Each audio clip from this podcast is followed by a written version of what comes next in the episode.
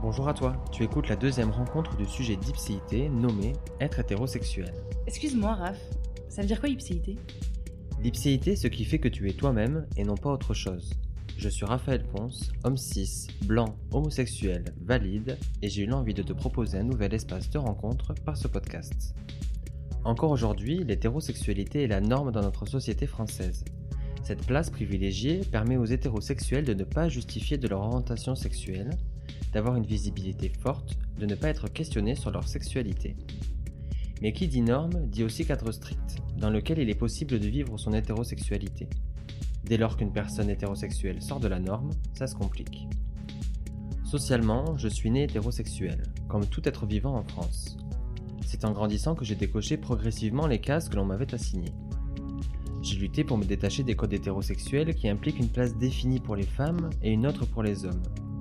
Parce qu'être hétéro n'est pas qu'une question de sexualité individuelle, mais aussi d'un rapport à l'autre en société. On parle même d'hétéronormativité, d'une norme posée par la culture hétérosexuelle. De cette culture émanent les inégalités de genre, la culture du viol, le mariage, l'obligation de parentalité, la masculinité toxique ou encore le sexisme intériorisé. Être hétéro, c'est aussi affronter certains stéréotypes, et ainsi subir des critiques dès lors que l'on sort de cette norme. Et même si les mœurs évoluent et laissent de plus en plus de place à une diversité dans cette sexualité, du travail reste à faire. Avec trois personnes hétérosexuelles bien différentes, nous aborderons la question du féminisme dans l'hétérosexualité, du poids de la masculinité pour un homme cis ou encore de ce que renvoie la société hétéronormative une femme heureuse et célibataire de 47 ans. J'ai volontairement posé certaines questions liées à des stéréotypes pour pouvoir les déconstruire et les comprendre. Pour ce deuxième épisode, je te propose de rencontrer Antoine, parisien de 28 ans. Nous parlerons de la place ascendante des hommes dans la relation hétérosexuelle, de sexisme intériorisé et des évolutions nécessaires dans l'hétérosexualité. Bonne écoute Bonjour Antoine. Salut. Avant de parler du sujet, est-ce que tu peux nous faire une petite présentation de qui tu es? Ouais, je m'appelle Antoine, j'ai euh, j'ai 28 ans et je suis beatboxer, euh, musicien plus généralement, donc je fais du human beatbox, des sons avec ma bouche. Et, euh, et je fais aussi de la composition musicale assistée par ordinateur. Tu pourrais nous faire l'intro du, euh, de l'épisode. Quand tu veux. Je te reçois dans le cadre de l'épisode sur être hétérosexuel. donc Ouais. Tu es hétérosexuel. Mhm. On est sur un sujet qui aborde la plus grosse base en France, la plus grande normalité. En Ouais. plus, pour donner un peu plus d'éléments euh, à ceux qui écoutent et qui ne te connaissent pas, homme, cis, hétéro, blanc. euh, tu as coché toutes les cases Tous les valides, privilèges. euh, tous les On est mangé privilèges. la carte. Euh, toujours, petite question euh, au niveau de la chronologie. Mhm. Ton hétérosexualité, bon, globalement, on est hétérosexuel, mais est-ce que tu te l'appropries dans l'enfance d'une certaine manière et comment elle évolue à l'adolescence? Je me l'approprie, enfin je sais pas si je me l'approprie, mais en tout cas j'en prends conscience assez tôt, Ouais. euh, puisque je prends conscience qu'il y a d'autres types de sexualité qui existent. Euh, J'en prends conscience vers 10 ans, donc en fait je pense que si tu prends pas conscience qu'il y a d'autres choses qui existent, bah, tu peux pas prendre conscience de ce que tu es en réalité. Et j'ai eu la chance d'avoir une grand-mère qui était très, euh, très ouverte sur le monde et tout, et qui, qui me disait euh, qui me disait qu'il y avait, qu'il y avait des gens, qui, il y avait des hommes qui aimaient les hommes, des femmes qui aimaient les femmes, et si toi un jour t'aimes les hommes, bah c'est très bien. Et du coup, moi j'étais en mode, ok, ça existe. Et Ouais. puis j'avais aussi un père qui était pareil, il était beaucoup plus dans le cliché, tu vois, mais on regardait Queers à la télé, tu vois, genre les, les mecs qui faisaient ta rénovation d'appart, et il allait se saper au marais, il me disait, euh, oui, euh, les hommes, enfin, les, les hommes gays, c'est eux qui font la mode et tout. Donc, tu vois, c'était très cliché, Ouais. mais il y avait un truc de. euh, c'est cool. Ok, accepté quoi. Ouais, existant. ouais, grave. Et il avait des, il avait des potes gays et il me disait sans. Tu vois, c'était pas un truc genre, Mm. oui, il est gay. C'est. Ouais, ouais, il est, il est homosexuel. Et, et du coup, ok, genre à 10, 12 piges, pour moi, c'était. Donc, moi, je savais euh, globalement que j'aimais les filles, mais euh, je savais que ça se trouve un jour ça changerait, ou tu vois. Ok. Donc, ce qui est intéressant, c'est que tu as quand même eu, si je comprends bien, une réflexion à minima sur l'existence bah, de toutes les autres sexualités, que bah, tu t'es retrouvé dans ce désir-là, euh, mais tout en conscientisant les, toute autre forme de Oui, sexualité. ça. Je savais qu'il y avait le reste qui existait, euh, qui existait autour. Donc, tu es né dans les années 90. Ouais. Il y a une évolution du rapport à l'hétérosexualité, d'une part, comme on vient de dire, sur la visibilité des autres formes de sexualité, mais aussi euh, peut-être des rôles dans l'hétérosexualité. du- On peut, je pense qu'on peut parler de féminisme, de, de place en tout cas en tant qu'homme dans l'hétérosexualité. Est-ce que aujourd'hui il y a une évolution de ton rapport à l'hétérosexualité? Euh, alors, oui et non, dans le sens où euh, j'ai- très vite, j'ai j'ai eu du mal à comprendre quand j'étais jeune euh, les codes du truc où un- le mec il, il faisait ça et la fille elle, f- elle faisait ça. Et donc, du coup, je comprenais pas. Donc, c'est- je me, je me prenais pas mal de murs, tu vois, parce que Mm. j'arrivais pas à comprendre. Et donc, en fait, je me suis retrouvé très tôt euh, à regarder des forums de séduction, tu vois, genre le Mm. truc, euh, le mal alpha. nan, nan. Moi, j'étais- moi, j'avais 14 piges, tu vois, et je regardais Ouais. ça, j'étais en mode, ah, ok, d'accord. Et donc, essayé d'appliquer ces codes, mais de façon, c'était, c'était bête, et, et je me souviens, et, et en fait, arrivé à un moment, ça a pris du temps, tu vois, il m'a fallu arriver à la vingtaine, où en fait, je me suis dit, euh, ok, non, en fait, ça, je, peux, je peux refaire comme je faisais avant, juste euh, et envisager les choses comme moi j'ai envie d'envisager. Si je me prends des murs, c'est pas grave, et au moins, si je me prends pas un mur, c'est qu'avec cette personne, euh, ça le fait. Donc, en fait, je suis revenu à, à, à ce que j'imaginais quand j'étais jeune, en fait, euh, un truc où, où j'ai pas envie d'avoir de place euh, prédéfinie parce que t'es un mec et parce que l'autre est une, Mm, mm, une mm. femme, tu vois.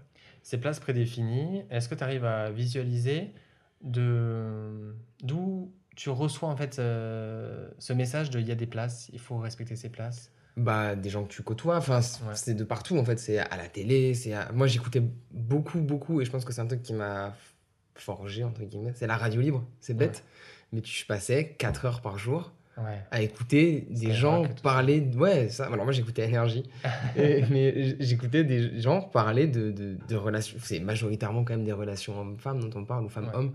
Et donc, du coup, bah, en fait, j'ai passé 5 ans de ma vie à écouter ça. Ouais. Et donc, en réalité, je pense que c'est un des trucs qui m'a le plus euh, fait entendre des choses sur le sujet. Ok. Plus les discussions de récré, évidemment. Euh, je pose cette question parce que c'est euh, un préjugé pour moi aussi, mais Mm. je- bon, quand même bien établi, mais aussi la place des hétéros dans la pornographie. Mm. Aussi, pour le coup, le- les places genrées, elles sont très très existantes. Est-ce que, sans parler de désir sexuel, tout ce que tu comprenais pas à l'âge de 14 ans, c'est aussi les premières fois, enfin pour moi en tout cas, Mm. à cet âge-là où on aborde la pornographie, tu tu t'es retrouvé dans, ce, dans ces codes pornographiques? Euh, ça m'a pas. Ça m'a pas choqué. Enfin, je, je me suis pas trop posé la question. Et Ouais. encore une fois, c'est- c'était marrant parce qu'il y avait toujours ma grand-mère qui, des fois, m'attrapait dans un couloir et qui, qui lâchait des, des discussions sur truc et qui me disait Au fait, Antoine, tu sais, euh, un jour tu regarderas de la pornographie et, et c'est pas vrai, hein, c'est pas la vraie vie. Tu vois, donc j'avais toujours pareil ce petit message au fond de moi, il me disait C'est pas vrai. Mais moi, je comprenais pas. Je me disais Comment ça, c'est pas vrai? Je comprends pas. Ouais, Parce que j'ai jamais vécu. Et je l'ai compris plus tard que Ouais. c'est pas vrai. C'est pas la vraie vie. c'est du cinéma quoi. C'est ça. Et donc, je me suis pas forcément retrouvé. Je, vais pas, je me suis pas posé la question de si je me retrouvais là-dedans. Après, j'ai quand même, je pense, pris des codes de ces Mhm. trucs-là, forcément. Je vais pas dire que je suis Bah, totalement ouais. éloigné, déconstruit à des milliards de pourcents. Je sais que j'ai pris des codes et que j'ai des. Il y a des trucs qui me restent. Bon, ces codes-là, euh, c'est euh, c'est des codes de la pornographie, mais qui reproduisent des codes sociétaux euh, à 100%. Euh, Il y a une évolution des places hommes-femmes dans notre société. Est-ce que dans, ton, dans tes rapports, euh, alors pas du tout, pas, pas nécessairement sexuels, mais dans tes naiss- naissances d'histoires d'amour, de couple, de rapport euh, aux femmes, il y a une évolution de par les- peut-être des causes féministes? Ouais. Ouais. Ouais, euh, ça complètement. C'est-à-dire que au début, ça me dérangeait pas de sortir. Enfin, je me faisais au fait de sortir avec des, des filles qui euh, n'étaient pas féministes et du coup qui me laissaient payer l'addition, qui, euh, tu vois, où je devais justement tenir cette place de d'homme, Mm. tu vois. Sauf que, euh, sauf que moi, ça me dérange pas de faire le, le ménage, ça me dérange pas de faire la cu- Au Mm. contraire, j'adore faire la cuisine. Enfin, j'ai, tu vois, genre, je, je m'en fiche. C'est euh, et donc en fait, arrivé à un moment, j'étais en mode, moi, ça me dérange de devoir payer à chaque fois, Mm. parce que je comprends pas. Tu vois, si ça nous fait plaisir à tous les deux, on fait une fois sur deux, tu vois. Mm, mm. Euh, Il y a plein de choses qui me dérangeaient. Je me suis dit, en fait, je peux pas sortir avec une fille qui est, qui est pas féministe aujourd'hui parce que je me considère comme féministe et donc je suis sorti avec, avec une ou deux personnes qui l'étaient pas et ça, ça a fait que ça, ça a pas pu durer. D'entendre des discours, je suis en mode, Ah ouais, non, je peux pas, Ouais. c'est pas possible en fait. C'est pas ma vision du futur. Et euh, tu es dans un milieu bah, du coup du beatbox qui est très masculin, donc fréquentant aussi, Mm. j'imagine, euh, beaucoup d'hommes. Est-ce que c'est difficile de sortir un petit peu de ces lignes, euh, ben, en effet, de l'homme qui paye, l'homme qui prend les décisions, qui fait les premiers pas, qui va faire la demande en mariage, enfin, tu vois, tout ce, toute cette place de finalement, ben, l'homme décide un peu dans, Mm. dans le couple. Est-ce que cette autre manière d'être hétéro, que ce qu'on pourrait considérer comme la base, c'est difficile d'en bouger euh, pour toi, mais socialement aussi? Aujourd'hui, c'est. J'imagine que c'est beaucoup moins difficile qu'avant, parce que Ouais. déjà, en plus, avec les. C'est bête, mais avec les sites de rencontres, surtout qu'en ce moment-là, on est confronté avec la pandémie qu'à ça, les sites de rencontres. Ouais. Et du coup, bah, en fait, tu sais à peu près directement si la personne, elle est ali- alignée pardon, ou pas avec tes valeurs. Tu sais globalement si la personne, elle va être féministe ou pas. Tu sais. Donc, du coup, Mhm. tu as moins de risque de tomber sur quelqu'un qui est diamétralement opposé à, à toi quand tu vas en rendez-vous. Euh. J'ai encore des réflexes, des vieux réflexes de, tu vois, vouloir payer au premier rendez-vous. Tu vois, j'ai Ouais. ce truc où je, je dois lutter contre ça. Et en fait, si je vois que la personne, elle, je vais, je vais payer sans me brancher. Tu vois, Ouais. j'ai encore ce vieux truc de, et même pas forcément qu'au premier rendez-vous, de me dire, si la personne, je vois qu'elle fait pas forcément un J'ai j'ai toujours cette, cette, cette pensée qui reste au fond de ma tête au moment de- Mhm. et qui devient presque un stress, tu vois. Ouais. Alors que ça, ça devrait pas. Et... Et ces réflexes-là, enfin en tout cas de ce que tu en parles, ils sont surtout dans la rencontre. Parce qu'après, ça se déconstruirait plus facilement. Ou... Plus ou moins. C'est-à-dire que si la fille me fait pas de, de, de remarques, genre. euh, Enfin, genre, je. Y a pas c'est pas qu'à toi de payer, tu vois. Je vais pas souffler. Genre, je vais être en mode. Faut qu'on en parle, je sais pas comment l'aborder, et machin. Est-ce que je vais passer pour un radin? Tu vois, j'ai encore Ouais. ce truc, et ça peut durer. Et même avec mon ex-copine, on resté plusieurs années ensemble. Il y a des fois où on allait manger, je me sentais mal de pas avoir payé, tu vois. Ouais. Alors qu'au fond de moi, je savais que c'était normal. Genre, ouais. euh, tu, tu peux pas payer à chaque fois, tu vois. Et Ouais. ne serait-ce que partager, j'étais en mode.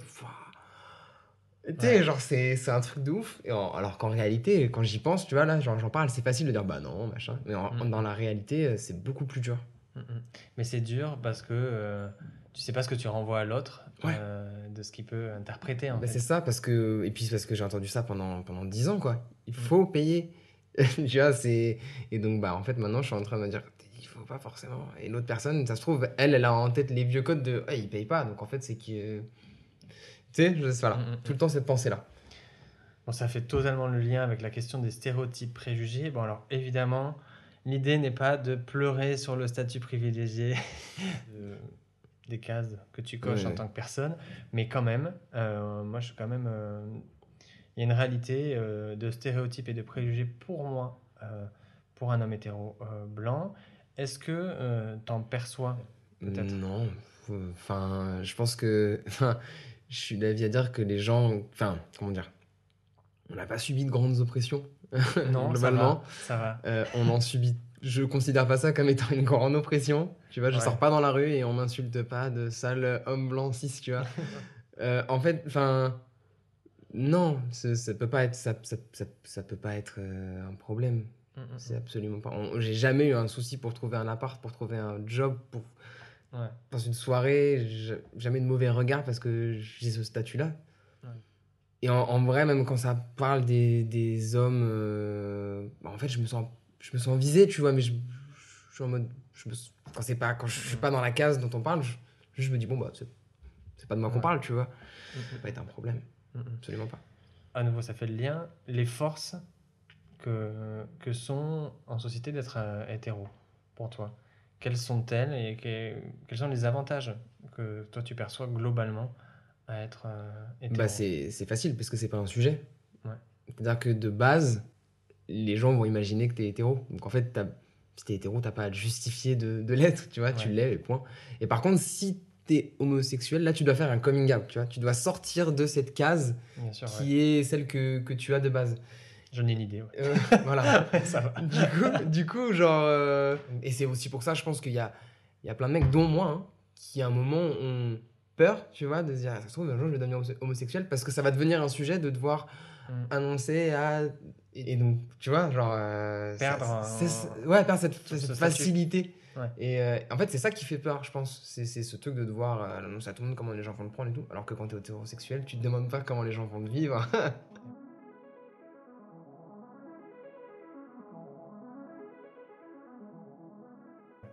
Non loin de rentrer dans l'intimité de tes questionnements sur la sexualité, mais que hum, la question se pose plus difficilement euh, d'aller vers une, une non-hétérosexualité, pardon, parce qu'aussi socialement, ça implique euh, tout un bagage de, Ouf. de stéréotypes. Ah ouais, grave. Euh, je pense de moins en moins, je pense que c'est de plus en plus facile. Ça reste, Ouais. ça reste super difficile à mon avis. Ça devient de plus en plus facile. Ça dépend aussi de ton contexte familial, religieux et, Mhm. et j'en passe. Comme je te disais avant le, avant le podcast, j'ai... c'est marrant parce que tu aurais pu me poser des questions sur euh, plein de choses comme la masculinité, le féminisme, qui sont des choses bien identifiées. Ouais. Mais l'hétérosexualité, genre, genre, tiens, c'est marrant. J'en, discute pas avec mes potes, tu vois. Ouais.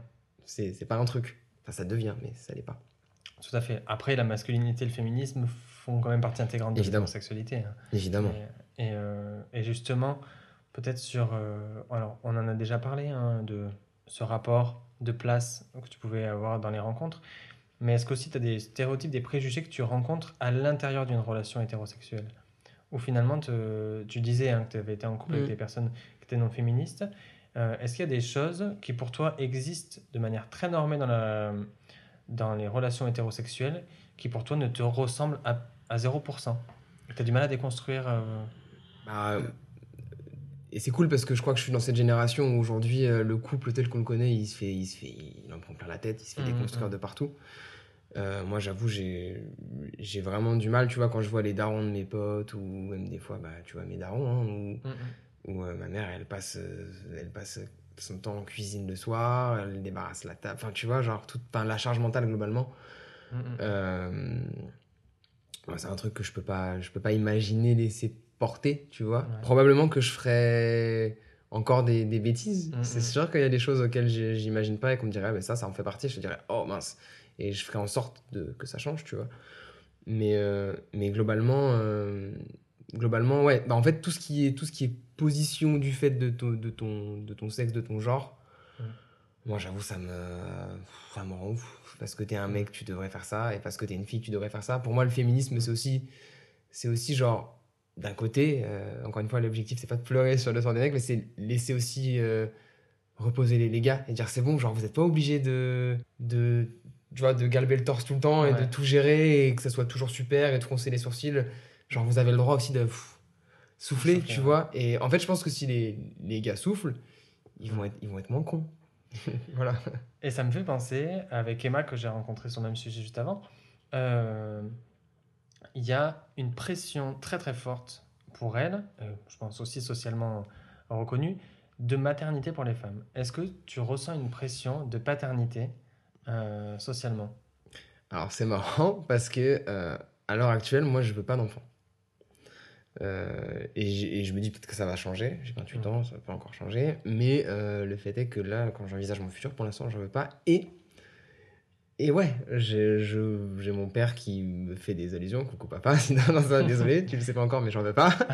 et genre, j'ai mon père qui voilà, me fait des allusions en mode quand est-ce que je suis grand-père Ou ma mère, des fois, qui me dit. C'est pas méchant, c'est. euh, euh, quand tu auras des petits-enfants ou, euh, ou si tu as des enfants, tu vois. Donc là, c'est déjà plus.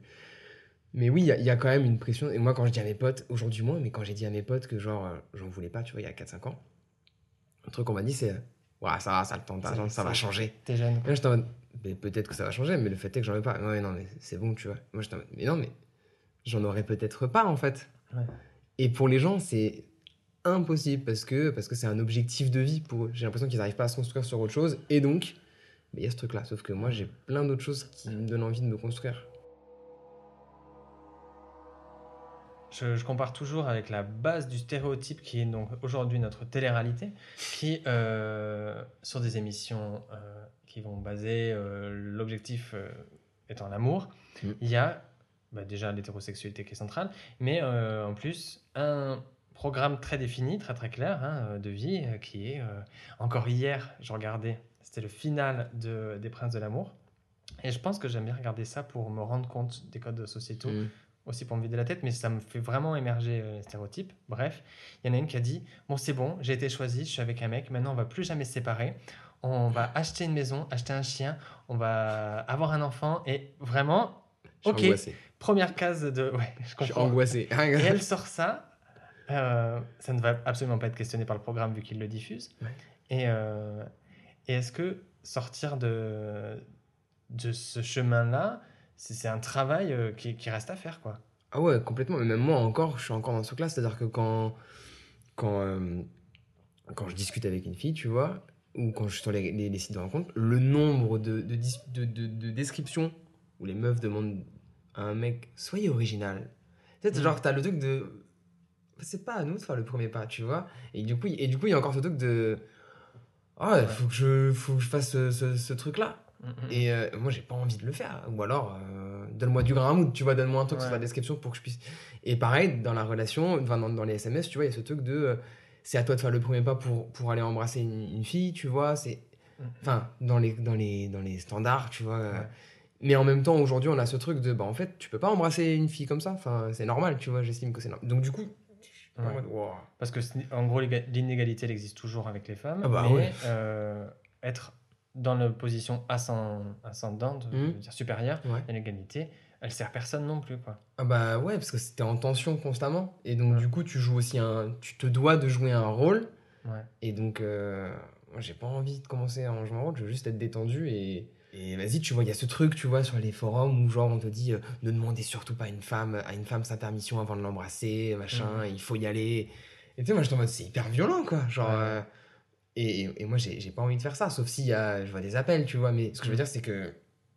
y a- on a encore cette pression-là, globalement. Et je suis sûr qu'il y a plein de meufs qui le font, qui font le pas, et c'est super, tu vois. Mais il y a encore cette pression-là, mine de rien, de dire euh, Ouais. c'est à toi de le faire, tu vois. Et moi, j'avoue, je- ça me saoule.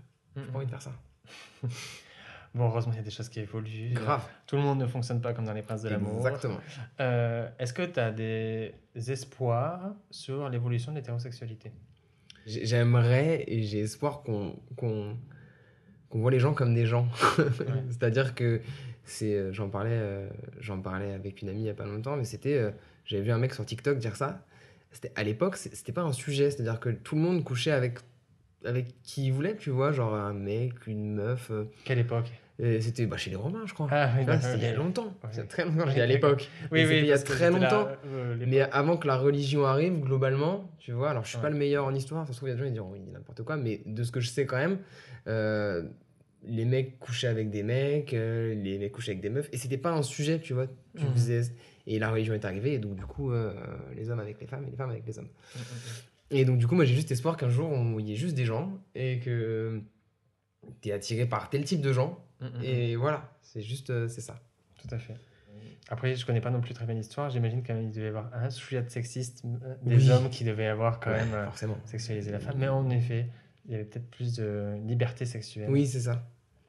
Pour terminer, parce que c'est déjà aussi l'heure de terminer, sur la question un petit peu de la visibilité des hétérosexuels dans la culture, dans ce qui... Donc, on a parlé rapidement de télé-réalité, mais loin d'être le, le- la principale visibilité des hétéros. Est-ce que tu as l'impression que dans les films, les, tout le contenu culturel, c'est, ça sonne faux sur l'hétérosexualité?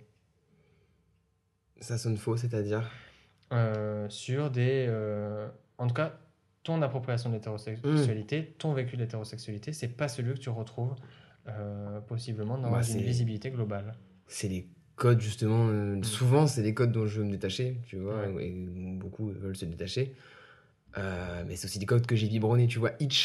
Euh, moi j'adorais ce film parce que j'avais l'impression que j'apprenais comment ça marchait en vrai c'est un scandale Ouais. tu vois donc euh, et en vrai je suis pas un grand admirateur de films et enfin je, regarde pas beaucoup de films je regarde surtout les séries et en vrai de plus en plus l'homosexualité est représentée, ce qui est cool.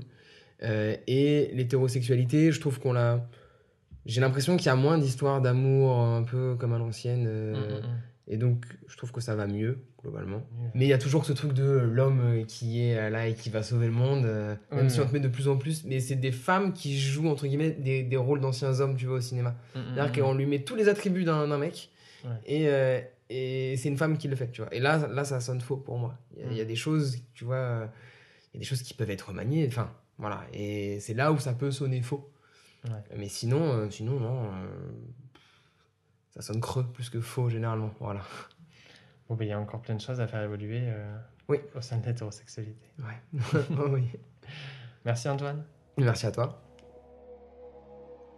Parler avec Antoine m'a fait réaliser que la société n'amène que trop peu les hommes à questionner leur rapport à autrui.